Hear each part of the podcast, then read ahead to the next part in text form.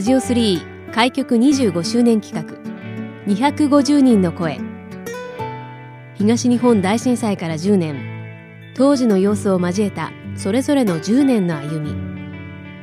防災への取り組みやこれからの10年。またそれぞれの地域の魅力について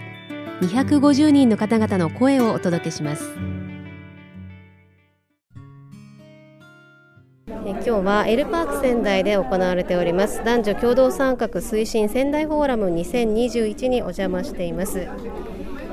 えー、今日お話をお伺いしますのは仙台女性防災リーダーネットワーク大白代表の今野真理さんです。よろしくお願いいたします。よろしくお願いいたします。今日はどういった展示をこちらのエルパーク仙台のスペースで行われているんですか？はい、えー、私たちの大白の展示はですね今年それから昨年とコロナ禍でですね思うように活動ができなかったんですけれどもそれでも何かあのできないことはないかといろいろと集まってですねあの模索いたしましてこれでできることそれをあのここに発表させていただきました。はい仙台女性防災リーダーネットワーク大白の代表とご紹介させていただきましたがこの女性防災リーダーネットワークというのはどういった組織になるんでしょうか？え女性防災リーダーという講習会があったんです。その講習を受けた人たちでもって立ち上げましたというか構成されます、えー、ネットワーク。ネットワークですからあのつながりという意味なのであの仙台には5つの区があるのでそれぞれの区でもって活動を行いそれからその人たちの代表が集まってですねそれぞれの区の、えー、状況ですとかそれから情報交換それを行ってあのみんなでより良い活動ができたらいいねというそういう団体です。はい今野さんはこのように防災に関わるきっかけというのはどういったところだったんでしょうか？はい、えー、実は東日本大震災の折にはですね私は地域の民生委員でありましたでその時はまだ防災に関する組織だったもあの対応とかそういうことはまだできない状態あの出来上がってない状態だったんですそれで非常に民生委員として個人的な活動はしたのだけれども個人でできる範囲のことってとてもあの狭いことでしかないんです、それでこれではいけない、あの地域を巻き込んで、えー、皆さんに分かっていただいてのその支援って言いますか、えー、助け合い、それができないと地域はいい地域にならないなというふうに思いましたので、まず SBL というのに手を挙げて SBL になりました。仙台市地域防災リーダーで SBL ですね、はい、そうです。それになりましてあのまあお勉強もさせていただいて答えができるような状態まあ少しずつなんですけれどもね、あのそういうのもまず一つあってそして SBL の後にですねこの女性防災リーダーの講習会がありましたのでそちらに参加いたしまして女性防災リーダーという、えー、ネットワークの団体そこにあの加入いたしまして一緒に活動を始めました。この女性防災リーダーネットワークっていうのは先ほども申し上げましたけれどもあの各区にありましてその人たちがみんなまた代表者が集まって各区の情報ですとかそういうものを交換し合うことができる共有し合うことができるあの団体なので非常に助かりますしあの自分の目に見えてなかったことも知りうることができる。それが本当にメリットだと思ってで何よりいいのはみんながあの気持ちよく助け合おうねっていうあの仲の良さというか気持ちですか。そういうものがあのお互いに持ち合っているというところがいいところだと思います。河野さんご自身は震災当時の状況というのはどういったものだったんでしょうか？私自身は実はあの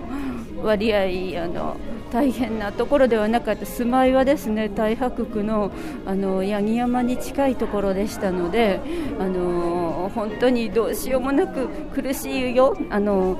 津波もありませんしそれからまあ家が壊れてどうにもならなかったという状況もなかったんですけれどもただライフラインが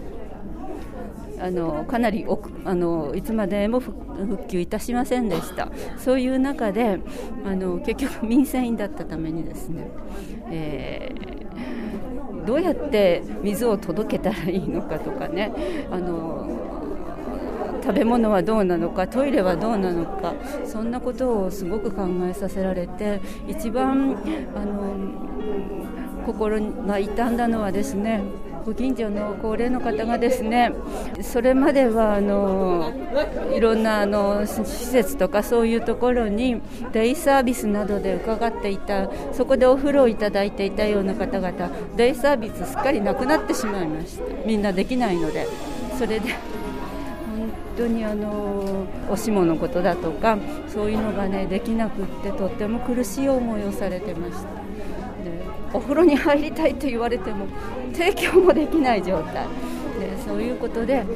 おそらくあのもっと私たちの力が理解が地域にあったなら違ったやり方でもってあの、まあ、支援できるはずだという頭の中にはあるんですけどもそれがきちんとした形に皆さんに提供できないっていうことがありましたのでそういうことがないような地域にしたいそういうふうに思って自分の一番身近なところでですね声がけをしていって分かっていただいてできることを提供していただきたい。そんなような地域にしたいと思ったわけ。です。ま、震災がきっかけで、えー、そういった活動によりこう活発に活動を、ね、続けてこられたということですがこの10年の歩み振り返ってみていかがですか？あのおかげさまでですね とても地道な活動を続けてまいりましたらだんだんと話を聞いてくださる人が多くなってきたと思うんです。それであのずいずいぶんと違ってきたなっていうのはこの間の今年に入りまして2月3月と地震がありました。大した地震ではなかったですよね。でもやはりしばらくぶりの地震で、まあ、震度5弱ぐらいあったんですけれどもそれであの実はですねもう町内会でとと私は向こう三軒両隣の声がけが一番だと思ってるんですけれどもあのいろんなマニュアルに沿ってではなくてそしたらやはり向こう三軒両隣から声がかかったんだそうですご高齢の方が。で私は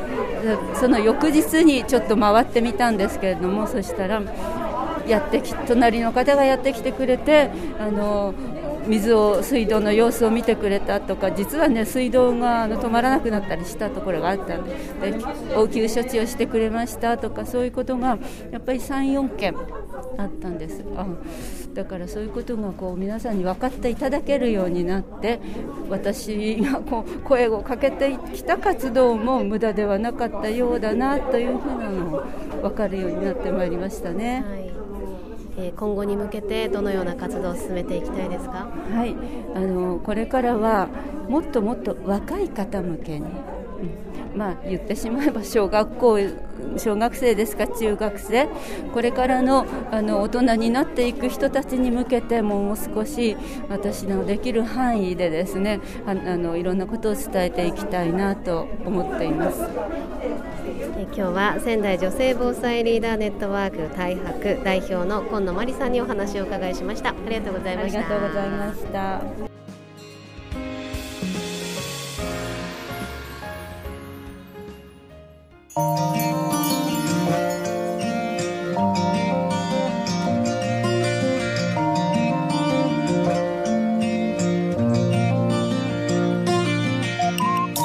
ラジオ3開局25周年企画。